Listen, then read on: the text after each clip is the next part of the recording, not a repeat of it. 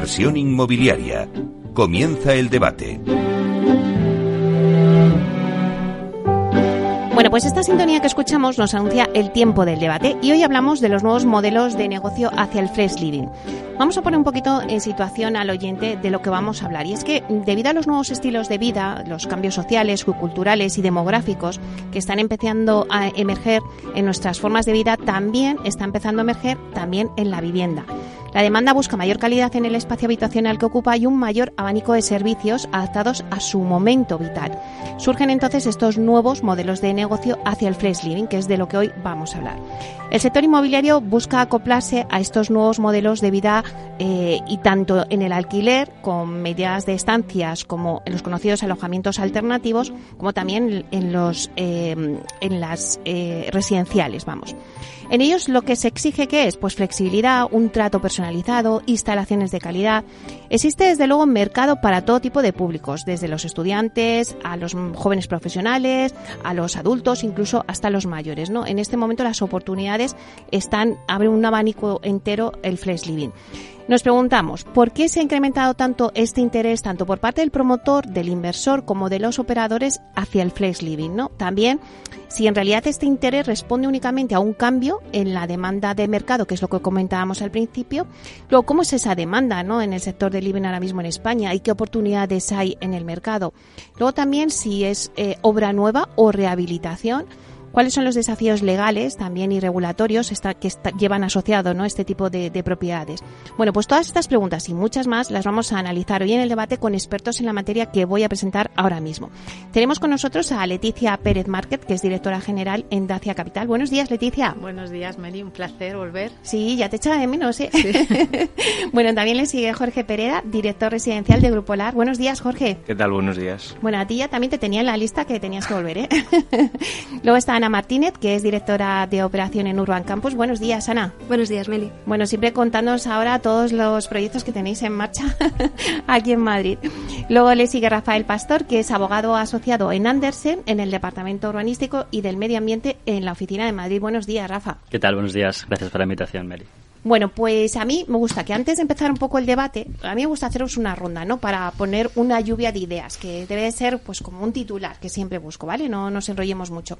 Pero sí que me gustaría pues que eh, cada uno me dierais vuestra visión de cómo veis este el sector del flex living, como hemos hablado de los nuevos modelos de negocio adaptados a esas nuevas necesidades de la sociedad.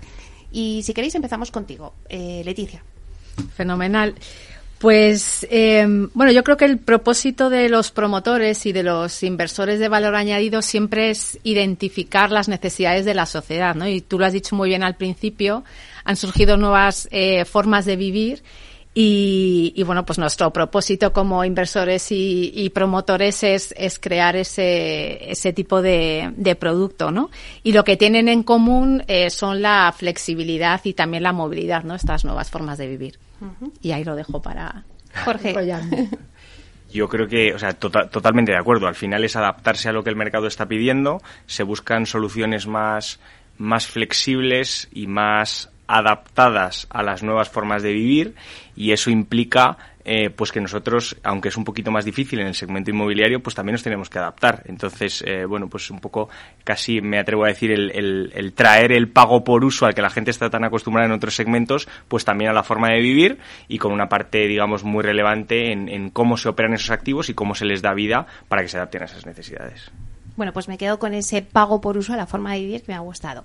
Eh, Ana.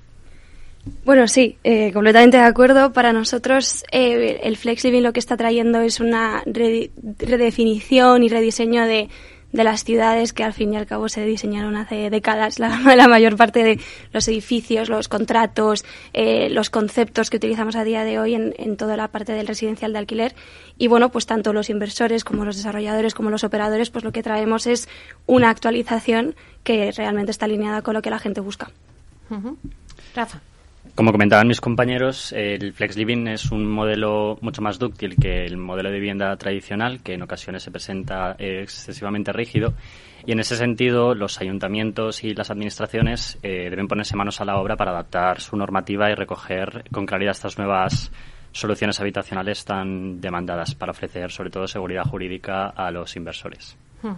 Vale, pues una vez hecha esta lluvia de, ideas, vamos a poner sobre la mesa algunas de las preguntas que yo hacía al principio, ¿no? Y que, bueno, pues aquí tenemos en la mesa el promotor, eh, operadores, eh, también abogados, ¿no? Para asesorar todo este tipo, bueno, pues decíamos, ¿no? Las, las leyes y la regulación en este tipo de nuevos modelos de negocio.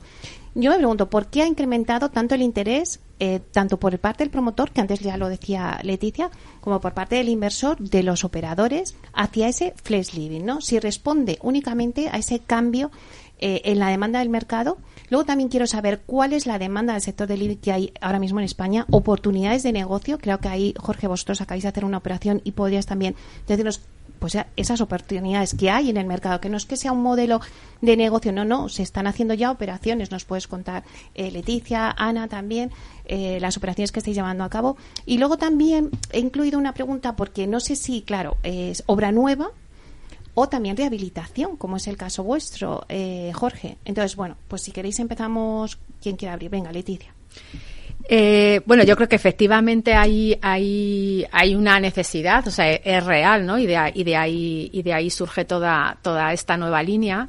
Y lo que nos hemos puesto, como ha dicho Ana, es a rediseñar el mapa, ¿no? Cada uno con distintos sombreros. En Dacia tenemos dos sombreros, o sea, tenemos el, o, tres, o sea, somos inversores, somos gestores y somos también operadores, estamos creando también nuestra propia operadora y, y, efectivamente ahí hay un, hay, hay un hueco porque se ha creado un nuevo asset class, ¿no? Eh, si, si, si, va, si nos vamos, ahora me voy al puro inmobiliario, si nos vamos a 15 o 20 años atrás, teníamos eh, oficinas, logístico, el residencial yo creo que ni entraba dentro del asset class como de, de eh, todo el sector de capital market y poco a poco ya se fue posicionando y ya el residencial ya tenemos todo ese desglose de el living, que es senior, student housing, o sea, al final lo que hace el living es cubrir el ciclo vital de todas las personas, ¿no? De, pues desde, la, desde que estudiamos, desde que formamos nuestra familia, eh, tenemos, estamos en un momento de transición em, y, y, esa necesidad real sí que se está convirtiendo en un modelo rentable, ¿no? que me adelantó una de las, de las eh, preguntas, y se está traduciendo en crear ese tipo de producto y, crear ese nuevo mapa. Jorge.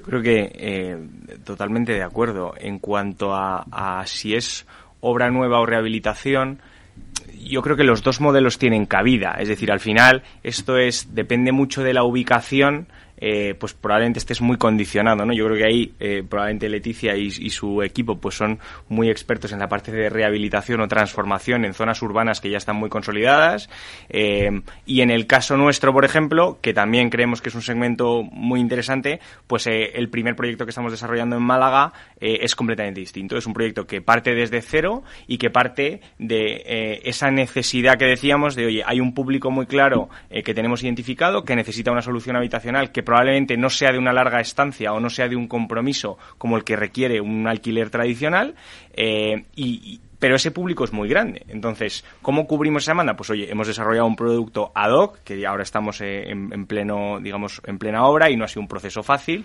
Eh, para satisfacer esa demanda concreta. Entonces yo creo que los dos modelos tienen cabida y van a coexistir claramente, definiendo lo que es ese nuevo asset class que se posiciona pues probablemente entre lo que es el student, que ya lo tenemos como muy asumido, y la parte del residencial más tradicional, que es un alquiler pues que hoy es de 5 o 7 años en un contrato mucho más rígido. Ana. Bueno, eh, siguiendo un poco este punto sobre rehabilitación obra nueva, creo que brindan oportunidades muy diferentes y desde un punto de vista de producto, eh, efectivamente en una obra nueva tienes un cheque en blanco, puedes diseñar el espacio exactamente como quieras, obviamente la legislación, bueno, ahí está, ¿no? Eh, siempre tienes que respetarla, pero sí que es verdad que te permite diseñar un producto específicamente para el target que estás buscando, específicamente para la solución habitacional que necesitas cubrir en ese momento, y por tanto es muy bonito.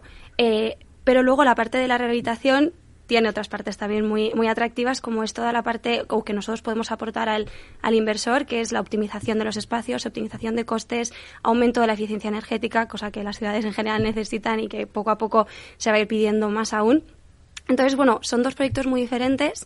Eh, algo que sí que me parece muy clave en las dos modalidades, aunque sí que es verdad que es cierto que en, en, la nueva, en la obra nueva puedes jugar mucho más con ello, que es la densificación, sí que es verdad que en la rehabilitación también puedes utilizar los elementos ya existentes y densificarlos para sacar una mayor rentabilidad, sacar más unidades habitacionales eh, y demás. Es verdad que ese concepto para nosotros es la clave que luego da una rentabilidad, eh, que es lo interesante también en el Flex Living.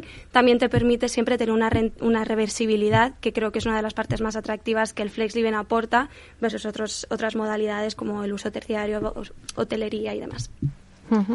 Rafa. Eh, siguiendo lo que comentaban mis compañeros respecto de la obra nueva rehabilitación, yo creo que ambos modelos son necesarios. En ámbitos de la ciudad consolidada es cierto que se debe apostar más por la rehabilitación pero sí estamos trabajando mucho en desarrollos del este ahora en Madrid, como por ejemplo Valdebebas, en obra nueva para la implantación de, proyectos de coliving.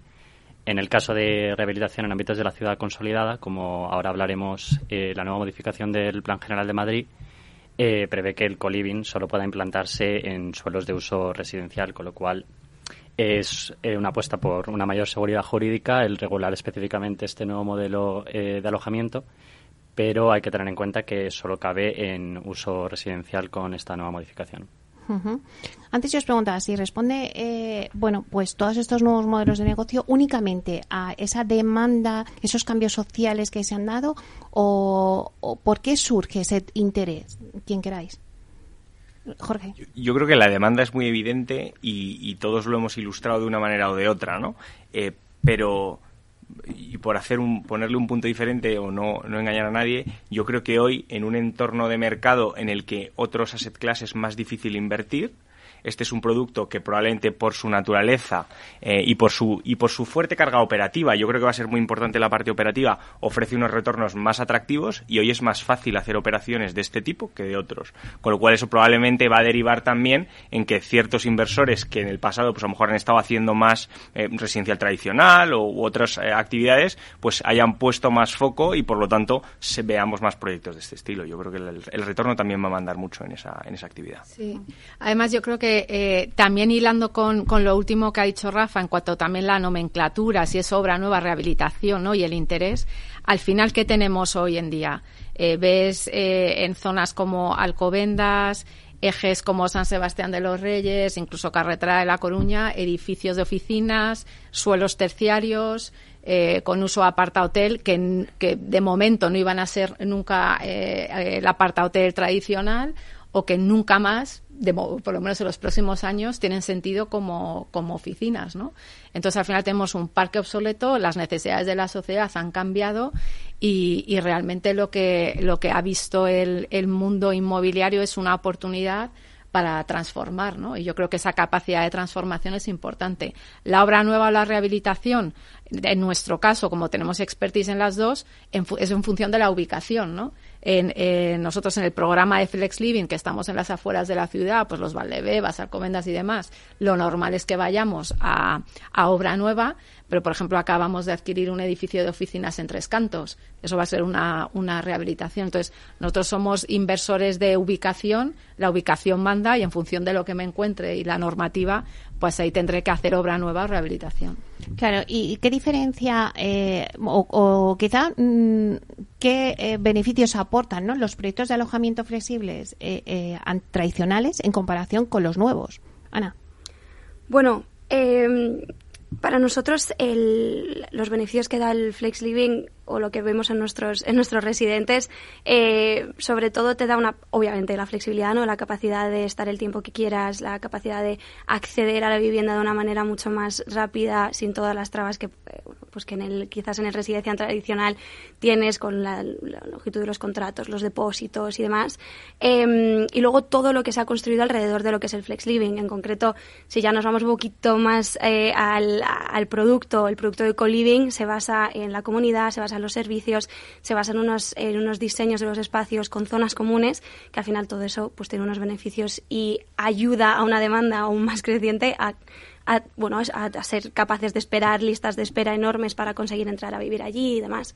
Para el propietario, pues mayores rentabilidades a base de una operativa que, que cuenta con un premium eh, versus la, la, renta en un residencial tradicional, pues bastante interesante.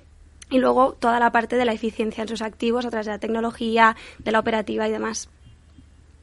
Claro, ¿qué oportunidades o, qué, cómo se gestiona? Eh, ¿Qué particularidades o aspectos no tiene este tipo, Rafa, de, de, nuevos modelos de negocio? Pues viene a la hora de diseño, viene a la hora de gestión, viene a la hora de construir este tipo de activos. Eh, bueno, en el caso de Madrid lo que nos encontramos, eh, ya anticipaba que se ha aprobado una modificación de las normas urbanísticas, si bien no ha entrado en vigor todavía porque está aprobada provisionalmente, se prevé que se apruebe ahora definitivamente en noviembre, pero con el plan general vigente tenemos que eh, intentar encajar estos nuevos modelos residenciales emergentes en, las clases de suelo que existen en la actualidad. Entonces, estos proyectos de coliving se pueden implementar bien en suelos de uso residencial mediante el alquiler de arrendamiento de habitaciones para excluir el régimen de aplicación de la ley de arrendamientos urbanos. En suelos de uso terciario de hospedaje, cumpliendo la normativa sectorial, en este caso el decreto que se aprobó este año de establecimientos hoteleros, e incluso también se puede implementar en suelos de equipamiento con determinadas eh, condiciones. Entonces, los requisitos en función del suelo en el que se implante estos modelos de flex living serán distintos, porque la normativa de hospedaje requiere unas especificidades en materia de superficie en cuanto a los baños, las unidades de alojamiento, las cocinas, eh, también en función del tipo de, unidad de alojamiento que se ofrezca, si es de mayor lujo, de menor eh, o incluso si se regula por la ley de apartamentos turísticos, también si es de una, dos, tres, cuatro llaves. Entonces, en función del suelo, el uso urbanístico en el que se va a implantar el proyecto, deberá cumplir una normativa sectorial específica que determina cómo se va a configurar estos, estos proyectos. Claro, es que Jorge, tú decías antes, dentro de los asset class es fácil, pero claro, con la mm, normativa hemos topado, ¿no? Fácil, fácil, yo creo que ese es el drama al que nos enfrentamos, por desgracia, y es que lo que acaba de ilustrar perfectamente eh, es solo para Madrid. Entonces, eso lo tenemos que extrapolar a cada ubicación y cada normativa. Y, en, Madrid todavía, bueno, hay un marco que nos gustará más o menos, pero es ese. Pero es que en otros sitios no lo hay. Entonces, por ejemplo, nosotros, eh, eh, para poder lanzar el proyecto en Málaga, pues tuvimos eh, innumerables sentadas con el ayuntamiento para decir yo, quiero hacer esto pero me tiene o sea pero me tengo que asegurar de que a ti te vale y que te encaja dentro de tu normativa. Lo hacemos por donde tú quieras con las adaptaciones que eso requiera y veremos si es viable o no es viable. Y al final pues ha, resultado sí serlo no pero pero ahí está el gran reto. Es decir el, el parte de la incertidumbre que nos enfrentamos es que son trajes a medida en cada ocasión y encima yo creo que si, si partimos de la base de que la demanda está ahí y que hay un problema para acceder a estos formatos o los de vivienda tradicional, me da igual, no podemos permitirnos el lujo de tener edificios industriales ligeros que no tienen ningún sentido en Tetuán, de oficinas en todas las principales carreteras o incluso en el centro de Madrid, vacíos. Eso es lo que, no, lo que no puede ser. Claro, Leticia, vosotros eh, eh, empezabais diciendo, nosotros tenemos como tres gorras, ¿no? Bueno, pues vosotros aquí veis todo el abanico de, posibilidades, ¿no? Entonces, a la hora de vosotros decir, bueno, venga, vamos a ser operadores también, o sea, todas estas trabas que, que os estáis encontrando, que vale, Madrid es quizá un poco la excepción, ¿no? Con esa normativa que nos decía Rafa, pero claro, eh, no sé qué, obstáculos o qué retos se tiene que, ver en este sector. son varios los retos. O sea, yo creo que ya hemos hablado del, del, urbanismo, ¿no? Que, pero bueno, lo tienes en, en todos los aspectos de promotor, o sea, que eso ya lo damos por sentado, ¿no? Eh, dentro de, las reglas del, del, juego. Y uno de los retos que tiene, eh, sí que es el sector del, del flex, es eh, al ser un nuevo asset class, ¿no? que vuelvo a repetir, es por ejemplo la financiación, ¿no? o las reglas de tasación, ¿no? toda la normativa eco. Bueno, pues los bancos están aprendiendo ahora a, a entender cómo funciona este activo. Es, es verdad que prácticamente no hay track record. Eh, bueno, pues yo creo que ese es, uno de los grandes retos y otro gran reto, al ser un nuevo, una nueva clase de activo, es la salida, ¿no? Eh, estamos, es verdad que los, los, los, pocos que están ahora en funcionamiento, y cuando hablo de flex son estos edificios a partir de 10.000 metros en, en, las afueras de la ciudad, eh, están funcionando en principio bastante, bastante bien, pero lo que tenemos que ver es si las estimaciones ¿no? de, salida en cuanto a rentabilidad eh, dentro de, unos años pues van a ser correctas o no. También teniendo en cuenta que estamos viviendo un momento ahora complicado con tipos de interés, inflación, etcétera, ¿no? Pero yo creo que esas son las dos grandes retos. sí. Eh, Ana, ¿estás de acuerdo? Completamente. La verdad es que, eh, bueno, para nosotros eh, nosotros en Urban Campus llevamos operando activos eh, desde 2018 en FlexLiving, en concreto en Coliving. Es verdad que nosotros nos hemos centrado en el modelo residencial hasta ahora. Eh, ahora nos estamos abriendo a, usos terciarios, a, explorarlos y a entenderlos en función de la normativa eh, que haya en cada una de las, de las comunidades. Pero bueno, eh, es verdad que dentro del modelo residencial eh, pues hemos tenido valoraciones residenciales, eh, en ese sentido hemos estado bastante cómodos y hemos tenido buenas experiencias tanto con bancos como con tasadoras. Creo que todo el modelo pues de Valdebebas, de Rivas, supone unos cambios muy muy grandes en, la, en el paradigma del flex living y tendremos que ver cómo va. Tendremos que ver cómo va a nivel financiero, tendremos que ver cómo va a nivel de rentabilidades, de producto y también de legislación qué va a pasar con, eh, con las interpretaciones eh, y si va a ser favorable, si no, tendremos que ir viéndolo. Porque, Jorge, eh, el tema de la financiación que lo habéis sacado me parece interesante. ¿Los bancos ya están, entienden este, este, este modelo de negocio? No, claramente no. O sea, el, banco, el banco tradicional yo creo que está todavía terminando de entender el alquiler residencial, por desgracia. pero sí que es verdad sí que se ve un interés. O sea, yo creo que el problema es que hay que romper muchas barreras internas en las entidades para, para adaptarse a la velocidad a la que yo creo que con mucha sorpresa el propio mercado inmobiliario lo está haciendo, ¿no?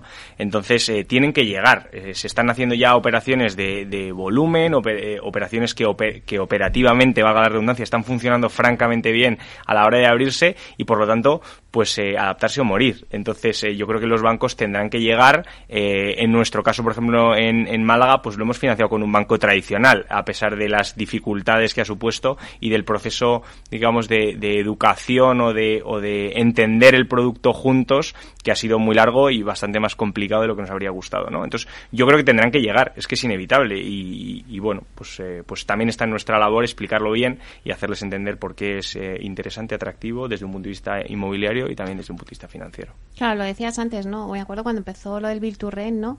Que, que, bueno, pues también a los bancos le costaba entrar en Bill y cuántos titulares hemos hecho diciendo que, que bueno, pues que los bancos no financian el Bill ¿no? Y ahora, pues yo creo que claro, claramente eh, pues es una de sus apuestas y están ahí, ¿no? Y también yo creo que eso también pasará eh, con este sector del, del flex living. Pero bueno, ahora todavía hay muchas dudas, muchas dudas legales, que es lo que ahora eh, vamos a hacer una pausa, pero es ahora lo que vamos a hablar también con Rafael, ¿no? Cómo afectan las normativas. Antes lo habéis dicho, bueno, Madrid es la excepción, pero vamos a ver cómo afectan las normativas locales y nacionales al desarrollo de estos proyectos. También quiero que nos cuentes también que hay diferencias por comunidades autónomas, ¿no? Como decíais, ¿no? Pues, el caso de Málaga que ha contado Jorge. ¿Y en qué país? Eh, pues deberíamos fijarnos fuera de España para decir, oye, es que aquí estamos así, pero fuera de España se está evolucionando. Vamos a hacer una pequeña pausa y enseguida nos lo cuentas, ¿vale?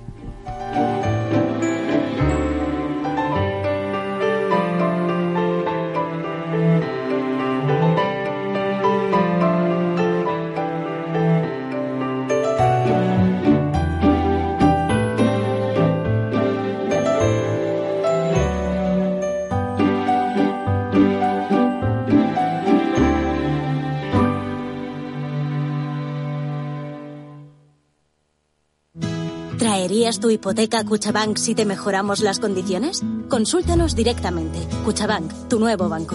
Más info en cuchabank.es. Capital Radio 103.2 Gráficas Naciones. Más de 50 años de experiencia en el sector de las artes gráficas. Apostamos por la última tecnología tanto en impresión offset como en digital y gran formato. Realizamos todo tipo de impresión. Tarjetas de visita, folletos, libros, vinilos, decoración y montaje de stands. Más información en el 91 629 2145 o en gráficasnaciones.es. Los viernes en Capital Radio, la salud protagonista. Valor Salud.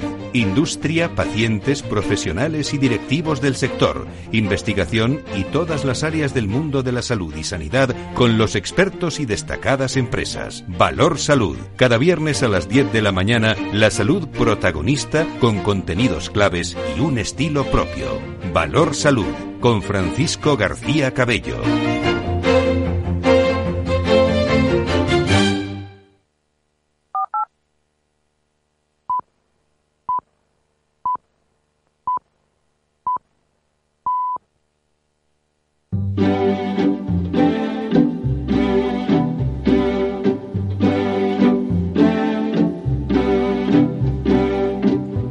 Inversión inmobiliaria con Meli Torres. Bueno, pues seguimos con nuestro debate que hoy lo centramos en los nuevos modelos de, hacia el flex living. Y voy a hacer un repaso rápido a la mesa que tengo con, conmigo hoy aquí. Está con nosotros Leticia Pérez Market, que es directora general en Dacia Capital, Jorge Pereda, director residencial de Grupolar, Ana Martínez, que es directora de operación en Urban Campus, y Rafael Pastor, que es abogado asociado en Andersen y en el Departamento Urbanístico y del Medio Ambiente en la Oficina de Madrid. Y contigo nos habíamos quedado, Rafa, porque estábamos viendo un poco, pues eso, eh, esos desafíos legales y pues que están asociados con estos nuevo, este nuevo modelo de, de negocio de Fresh Living. Eh, habíamos dicho que Madrid pues será la excepción, pero ¿cómo afectan las normativas locales y nacionales al desarrollo de estos proyectos? Si hay diferencia por comunidades autónomas. Y bueno, también entre todos, ¿no? ¿En qué país nos tenemos que fijar, eh, bueno, pues que ya están adelantados en este tipo de modelos de negocio? Rafa. Bueno, como ya anticipábamos, el principal escollo con el que se encuentra el inversor es con una amalgama de legislaciones a nivel autonómico, de 17 legislaciones y además de eh, normativa en materia urbanística a nivel local. La competencia en materia de viviendas, eh, como sabéis, es de las comunidades autónomas y eh, solo Cataluña se ha pronunciado a nivel de comunidad autónoma sobre el coliving, mientras que el uso del suelo para implantar estos espacios de flex living se regula en el planeamiento urbanístico, que es la competencia municipal. Eh, Cataluña reguló el coliving y lo define como alojamientos de espacios comunes complementarios. Si bien a nivel de planeamiento la ciudad de Barcelona ha limitado esta modalidad de alojamiento a determinados colectivos muy específicos, lo que hace en la práctica más difícil eh, el proyecto de coliving que al final eh, no se ciñe a un target a un target determinado sino a diferentes tipos de colectivos y a diferentes modalidades en el caso de Madrid, como decíamos, era la excepción porque por primera vez en las normas urbanísticas que se han aprobado ahora provisionalmente y que previsiblemente entrarán en vigor ahora en, el mes de noviembre, se regula el coliving en una, en una categoría específica dentro de la residencia compartida eh, frente a la residencia comunitaria en la que se encajan, por ejemplo, las residencias de estudiantes y la residencia compartida, a diferencia de esta residencia comunitaria, no exige que exista un vínculo específico entre los inquilinos. Estas residencias compartidas, según la modificación puntual de las normas, solo se podrán implementar en régimen de edificio exclusivo.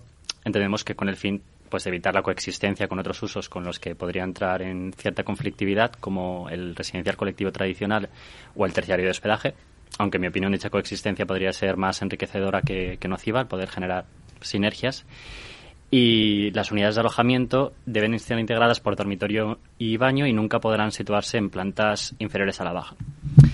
Se regula también las unidades mínimas de esta residencia compartida frente a, las nuevas viviendas que, como sabéis, se han aumentado de 38 metros a 40 metros cuadrados y, en concreto, las superficies que se prevén por cada unidad de alojamiento son de 15 metros cuadrados o 10 metros cuadrados en caso de compartir y los espacios comunes deberán tener una, superficie mínima de, de, 25 metros cuadrados.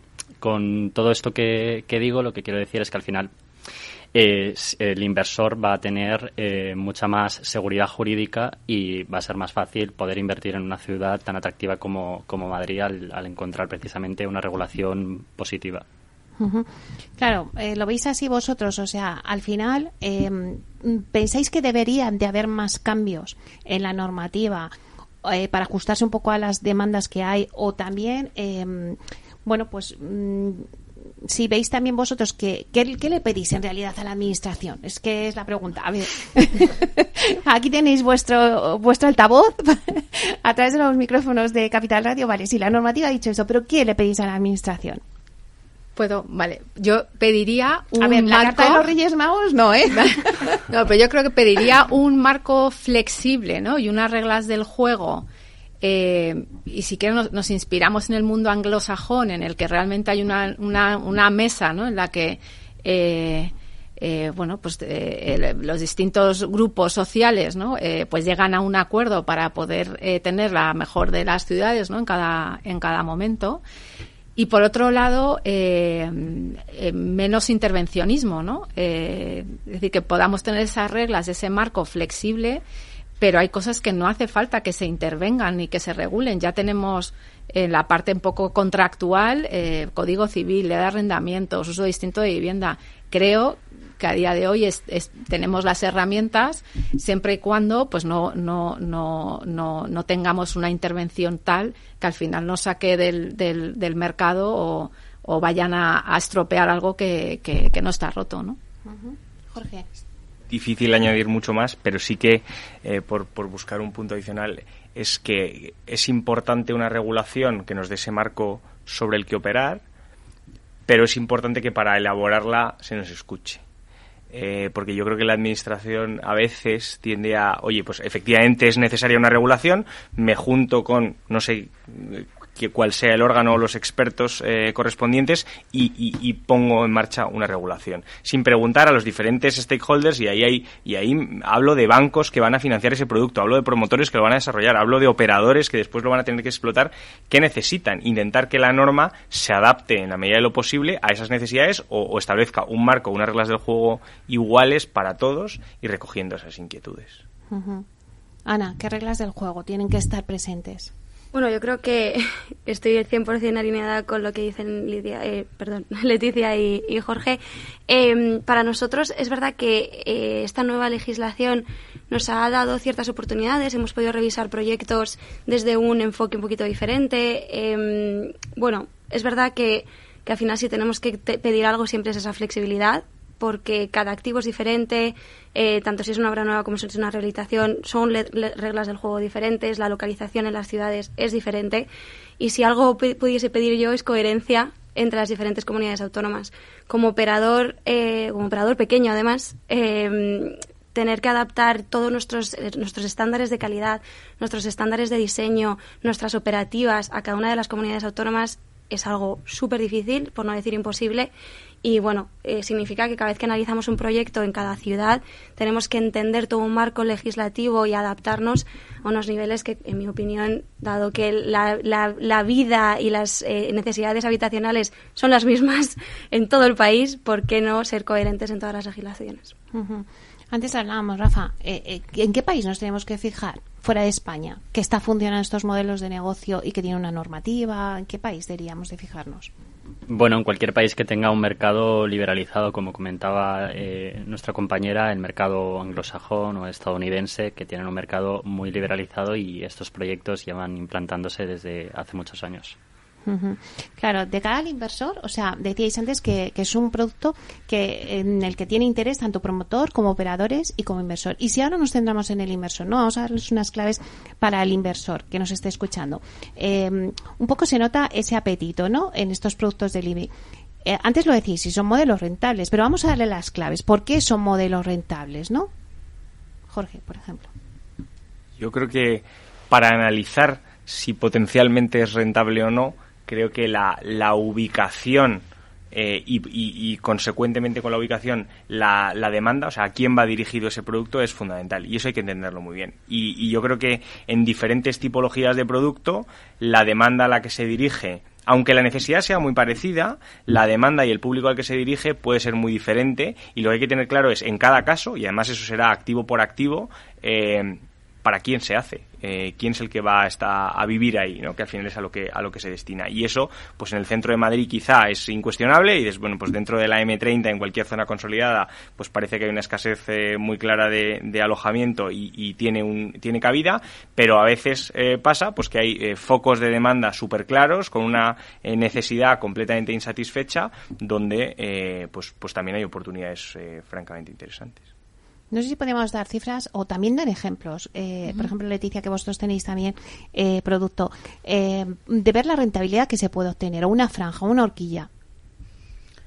Eh, a ver, yo creo que por un lado tienes que eh, en el centro de Madrid eh, la renta, si hablamos ahora de, por ejemplo, service apartments o apartamentos corporativos, pues que está, podamos estar por encima o ingresos en rentas por encima del 15-20% en cuanto a la renta tradicional. Esto es un número muy, muy, muy gordo, ¿no?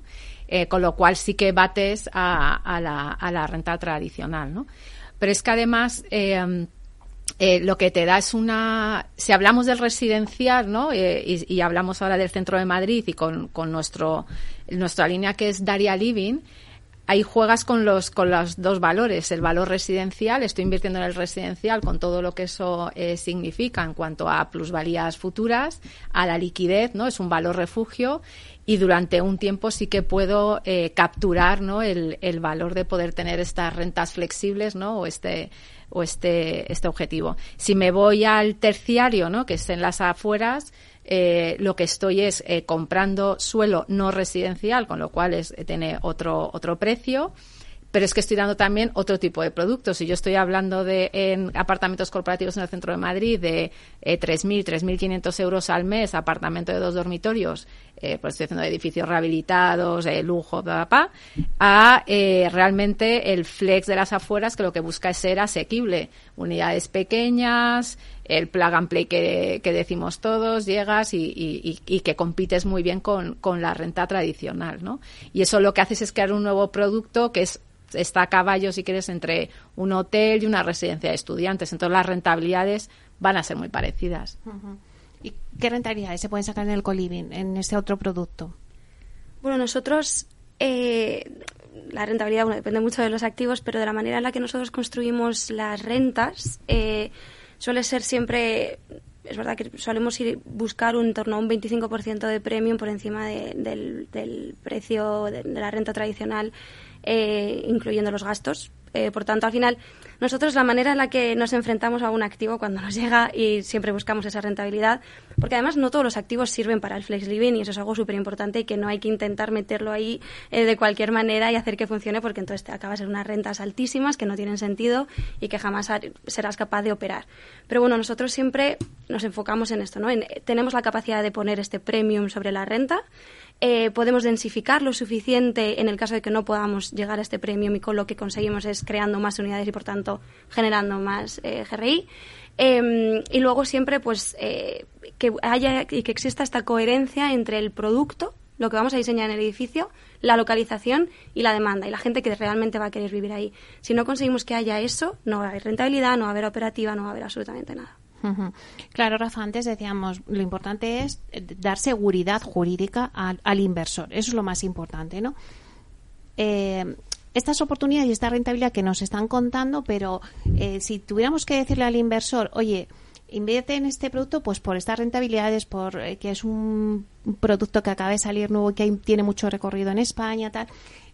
pero a nivel jurídico, ¿qué le diría ¿Qué, o qué le, qué le aconsejamos?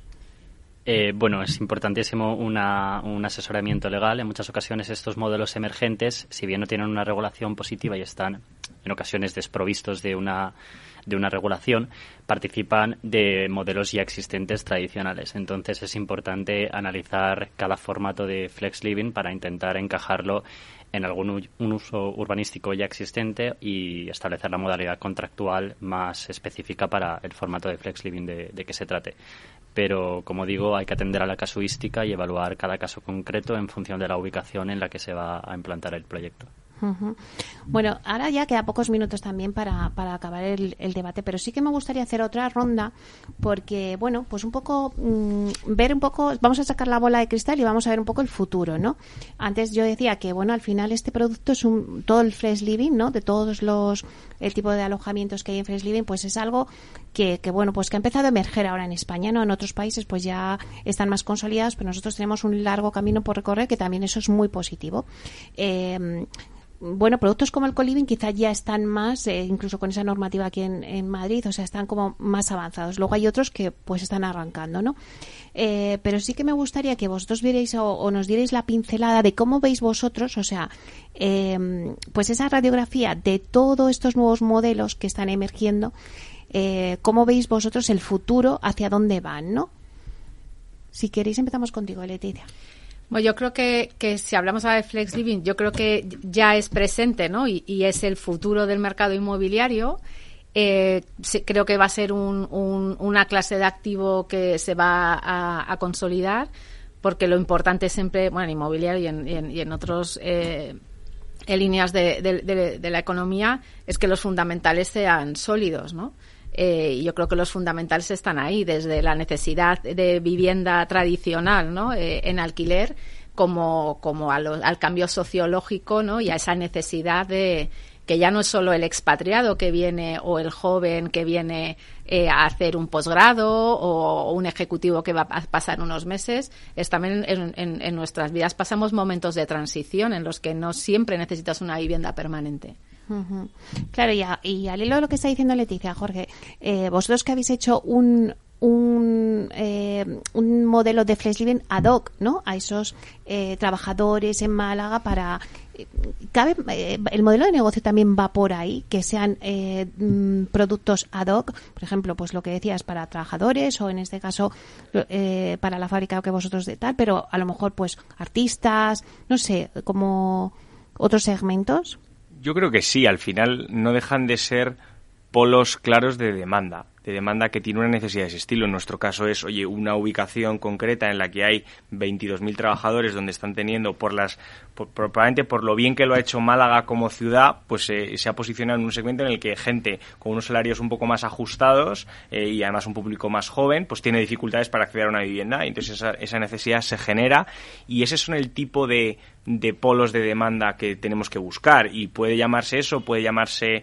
eh, yo creo que hay algunos ejemplos, pues eh, lo que está surgiendo eh, con Netflix y sus alrededores en, en, Tres Cantos, donde claramente se genera otro polo de demanda. O sea, yo creo que al final lo que vamos a hacer es ir respondiendo con este producto a núcleos eh, muy claros de esa población que necesita un producto pues diferente, más flexible. Uh -huh. Ana. Completamente. Eh, para nosotros es algo que va a seguir creciendo y que cada vez hay más polos de demanda, cada vez hay más eh, una demanda creciente. Eh, pero sí que es verdad que creo que además eh, muchos de estos principios que estamos entendiendo y estamos aplicando a lo que es el flex living, al co-living y demás, creo que se van a pasar a la parte más tradicional y al, y al, y al producto más tradicional en el residencial del alquiler. Quizás no sea tanto la parte de la flexibilidad, pero sí el mejor diseño de los espacios, el mejor eh, tener aspectos de zonas comunes, de comunidad. Eh, creo que hay muchos aspectos que se van a ir absorbiendo en, en, en, en productos más establecidos. El flexiving es un nicho, por ahora, y tiene unas eh, tiene unos focos de demanda muy particulares que están creciendo pero que creo que se van a ampliar a todo lo que es eh, la demanda del residencial de alquiler uh -huh. Rafa eh, como apunte a lo indicado por mis compañeros, creo que es fundamental que la administración sea punta de lanza y vaya acompañada de estos, de estos nuevos cambios que, que exige el sector residencial. ¿Se prevén más cambios normativos? Eh, bueno, en Valencia, por ejemplo, se está modificando ahora el planeamiento municipal eh, y, en, y, se prevé que se va a incorporar la figura específica de, del coliving. Uh eh, vosotros como bueno pues como operadores como promotores eh, contarnos algunos proyectos para que eh, bueno pues eh, sean ejemplos de lo que hemos estado hablando hoy y que vosotros pues también operáis o habéis invertido o los desarrolláis Leticia. Pues mira, voy a hablar de dos, ¿no? Eh, yo creo una es la parte urbana, ¿no? Con Daria Living, que tenemos edificios en Malasaña, en Chamberí, entre 10, 20 unidades. Eh, son edificios clásicos, rehabilitados, eh, con un interiorismo muy cuidado, eh, con calidades altas y, y, bueno, pues con unas, eh, unas rentas que además han crecido mucho en el, en el último año y, y con un, eh, un, un, cliente específico, ¿no? Muy internacional eh, y con un nivel adquisitivo alto. Eh, otro ejemplo, el primer suelo que estamos, el primer proyecto que estamos construyendo en Alcobendas, muy cerca de Diversia, eh, cerca de las eh, 300 unidades. Eh, y ahí estamos trabajando en un diseño, pues unidades eh, que sean muy confortables, eh, como decía Ana, el diseño es muy importante, las zonas comunes, eh, y estamos creando también, o estamos trabajando para poder Eh, por eso hemos decidido crear nuestra operadora para trabajar el diseño, que la inversión y el diseño eh, vayan de la mano desde, desde el primer momento, incluido pues también toda la parte de branding. Porque lo que estamos aprendiendo los inmobiliarios es a incorporar el, el know-how un poco hotelero operacional, ¿no? Y eso, en eso somos nuevos y, bueno, pues vamos aprendiendo, aprendiendo rápido, pero es, es, algo para nosotros muy interesante. ¿Y seguís también en esa línea entre el, el hotelero y el residencial? ¿Lo vais a seguir por esa línea? Sí, es que al final eh, el, el, flex de, la, de las, en las afueras, o sea, los eh, Alcobendas, Valdebebas, el, eh, por ejemplo, lo que pueda eh, estar eh, realizando Vicasa es en suelo terciario hotelero. Eh, porque ahí te, te, permiten unidades más pequeñas y lo que eh, necesitas es también ofrecer un alojamiento asequible. Uh -huh. Es totalmente diferente al residencial y, y, y, el racional que hay detrás de la inversión también es muy diferente. Uh -huh. Jorge. Bueno, yo creo que para nosotros eh, el, el, salto de la vivienda en alquiler que ya llevamos bastantes años haciendo y operando, además eh, nosotros mismos a la parte pues más flexible era un paso natural. Eh, como bien apuntaba Ana, es que esas líneas cada vez se van a difuminar más y probablemente lo que hagamos será desde el student hasta el senior, pues cubrir todo el ciclo de vida con diferentes modelos y que la gente pues vaya cambiando. Eh, con lo cual, bueno, pues ese lanzamiento del proyecto de Málaga para nosotros es, además de una prueba piloto y un y una, eh, la manera de probar el modelo pues es completamente diferente a lo que apuntaba Leticia, es polo de demanda muy claro, eh, papel en blanco donde podemos hacer un producto a medida para esa demanda, eh, una carga fuerte pues de zonas comunes, mucha importancia al tipo de unidades que hacemos, etcétera, eh, y, y, bueno, con una demanda que pensamos que es que es muy clara. ¿no? Uh -huh. O sea, vosotros vais a tocar toda la gama, ¿no? Desde pues los estudiantes hasta bueno pues los mayores, como por así decirlo. Podríamos tocar toda. Bueno, yo creo que hay demanda para toda la gama. Nosotros no sé si hoy estamos en posición de hacerla toda, aunque todo nos parece que tiene su parte de atractivo. Nosotros claramente en la parte más tradicional de residencia estamos muy implantados y nos encantaría seguir haciendo más. Eh, y en la parte de Flex estamos empezando, pero seguro que, que incorporaremos más activos ahí. Uh -huh. Ana. Bueno, nosotros seguimos en nuestra línea. Eh, ¿De coliving? Exacto, de coliving, eh, aunque ya este año, bueno, 2024, vamos a abrir nuestro primer eh, Build to Rent eh, que bueno, todo es Rent, ¿no? Pero eh, pues más tradicional, e incluyendo esta, esta parte de, de, zonas comunes, buen diseño de los espacios y demás, pero va a ser en Francia. Eh, pero bueno, seguimos con esta línea de desarrollarnos en, las dos, en los dos focos aquí en España, en ciudades como obviamente Madrid, Valencia, Barcelona, Málaga, es nuestro foco principal. Y seguimos analizando proyectos eh, bajo nuevas legislaciones, bajo antiguas legislaciones, eh, siguiendo un poco todas las novedades y, y, viendo cómo este año que quizás ha sido un poquito más lento, cómo va repuntando en los próximos en los próximos meses. Y bueno, pues con muchos proyectos por delante y muchas aperturas el año que viene. Uh -huh. Bueno, antes también decías que estáis estudiando también el tema de pues del hotelero, del terciario, ¿no? Decías. Sí, a ver, eh, la hay una realidad y es que si tantos operadores están haciéndolo y tantos están explorándolo, ¿qué hay que nos estamos perdiendo? ¿no?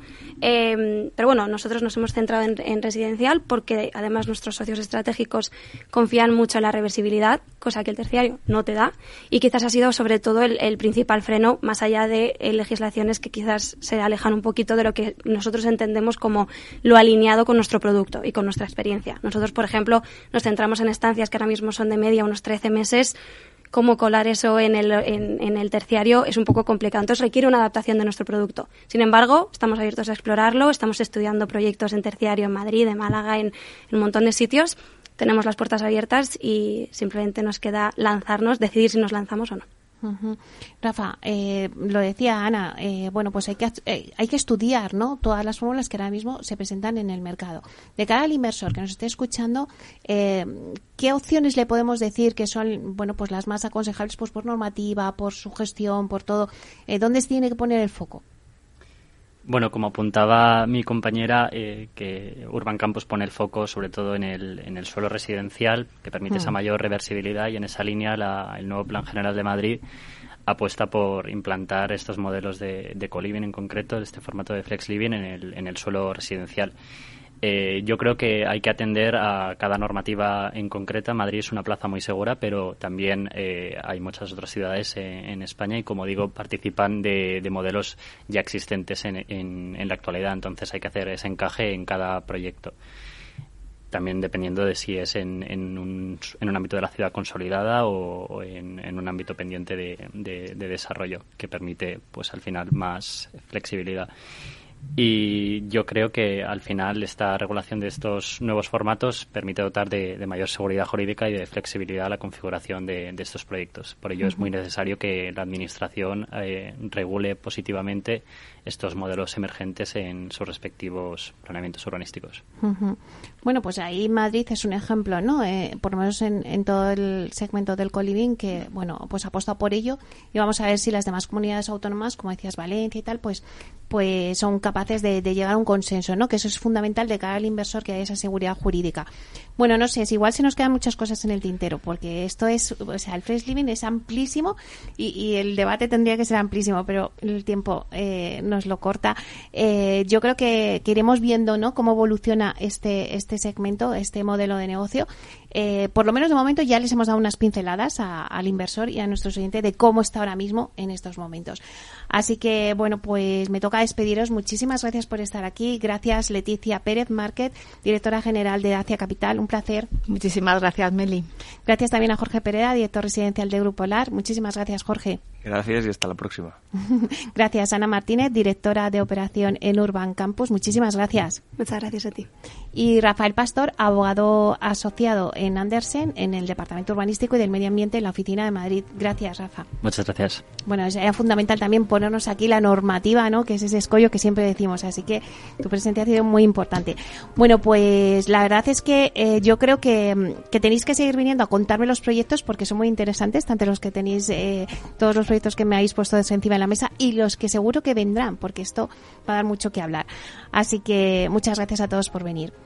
Y a ustedes, señoras y señores que nos escuchan a otro lado de las ondas, gracias por estar ahí y compartir este espacio con nosotros. Gracias también de parte del equipo que hace posible este espacio, de Miki Garay en la realización técnica y de quien les habla, Meli Torres.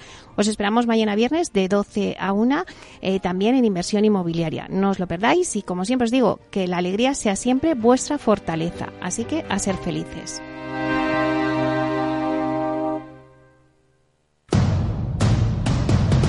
Capital Radio, sus analistas y sus oyentes rinden homenaje al gran maestro de los traders, Antonio Sáez del Castillo lunes 6 de noviembre a las seis y media de la tarde en la sede del Colegio Oficial de Graduados e Ingenieros Técnicos Industriales de Madrid. ¿Quieres vivir un encuentro que pasará a la historia del trading?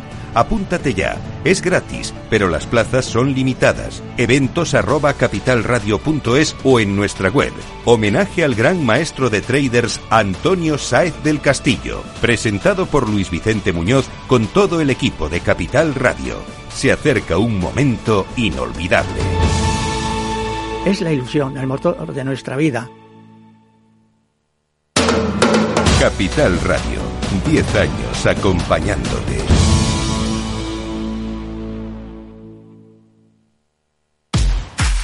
Tanto tienes, tanto pierdes. Hay imprevistos que lo cambian todo y los riesgos están ahí siempre, como el saneamiento, la pérdida de crías o las enfermedades del ganado. Por eso necesitas un buen seguro pecuario que garantice tu tranquilidad. Contrata ahora tu seguro de vacuno. Agroseguro. Trabaja sobre seguro. Capital Radio, Madrid, 103.2. Disfruta de la mejor cocina gallega en Montes de Galicia. Todo un clásico moderno en el barrio de Salamanca. Disfruta de la variada dieta atlántica, de las mejores carnes y pescados tratados con respeto y transparencia y regados con una de las mejores bodegas de la zona. En grupo, en familia o en pareja, Montes de Galicia te ofrece el espacio perfecto en cada ocasión. Los viernes en Capital Radio te proponemos descubrir y comprender las estrategias de empresas con éxito que servirán de inspiración y ejemplo para la tuya. Escucha Metaempresas, un programa presentado por Andrés Arenas con la presencia y los consejos de expertos en distintas áreas y profesores de reconocida trayectoria. Todos los viernes a las siete y media de la tarde, Metaempresas, Capital Radio.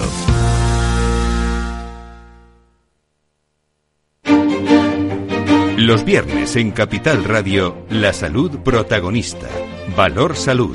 Industria, pacientes, profesionales y directivos del sector. Investigación y todas las áreas del mundo de la salud y sanidad con los expertos y destacadas empresas. Valor Salud. Cada viernes a las 10 de la mañana, la salud protagonista con contenidos claves y un estilo propio. Valor Salud. Con Francisco García Cabello.